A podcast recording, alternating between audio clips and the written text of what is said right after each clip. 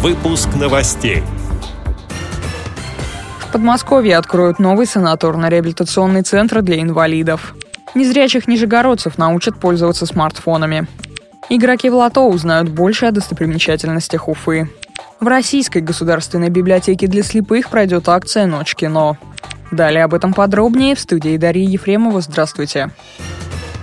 В России появится федеральная сеть центров реабилитации детей и взрослых различных групп инвалидности. Пилотный проект по оказанию санаторно-курортного обслуживания, реабилитационных и медицинских услуг будет расположен в Мытищинском районе Подмосковья в зоне отдыха и спорта Инновопарк. Соглашение о создании сети центров, оказывающих реабилитационные и медицинские услуги для инвалидов, подписано между МПО «Металлист», входящим в Национальную иммунобиологическую компанию, и Всероссийским обществом инвалидов. Нацимбио, национальная иммунобиологическая компания, учреждена в составе государственной корпорации Ростех в 2013 году. Основная сфера деятельности МПО «Металлист» – производство протезно-ортопедических изделий и средств реабилитации инвалидов. Незрячих нижегородцев научат пользоваться смартфонами. Учебный проект запустили на базе Тифлоинформационного центра Нижегородского государственного университета имени Лобачевского. Там в течение шести недель пройдут обучение 12 человек. Социальный проект «Мобильный помощник» разработан совместно с Нижегородским областным центром реабилитации инвалидов по зрению Камерата. О проекте рассказала руководитель Тифлоинформационного центра Марина Рощина. Проект включает Курсовые занятия – это будет цикл из 12 занятий по 2 часа. И, кроме того, цикл мастер-классов тематических, посвященных отдельным аспектам использования устройств.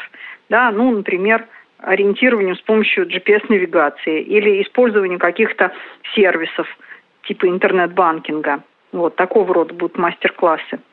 Курсовые занятия, в первую очередь, они адресованы тем, кто только-только начинает работать – с э, сенсорными устройствами.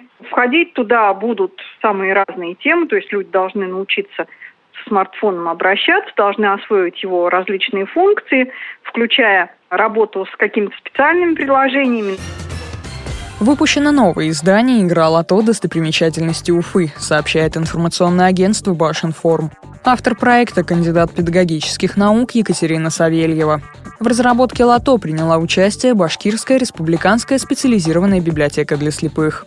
В игру входят карточки с фотоизображениями достопримечательностей Уфы, брошюра с информацией об этих объектах и аудиодиск для детей с проблемами зрения. Башкортостан – многоконфессиональная республика, поэтому в лото представлены культовые сооружения Уфы – храмы, мечети, синагога, лютеранская церковь. В рамках акции «Ночь кино» в Российской государственной библиотеке для слепых в эту субботу, 27 августа, откроется ночной кинозал. Его работа начнется в 17 часов с показа на детской площадке самых популярных отечественных мультфильмов с тифлокомментарием. Юные читатели посетят предметную выставку игрушек и узнают много интересного о главных героях любимых всеми мультфильмов. С 18 до 20 часов пройдет арт-ревью киноклассики «Жить». Для киноманов состоится презентация альбома фотографий советских актеров. Желающие смогут проверить себя на знание кинематографа, отвечая на вопросы по истории российского кино. Сотрудники библиотеки проведут обзорное путешествие по книжной иллюстративной выставке «Кино – это искусство», где будут представлены материалы на различных носителях информации. Это далеко не полный список мероприятий, которые пройдут в рамках акции «Ночь кино» в РГБС. Присоединяйтесь.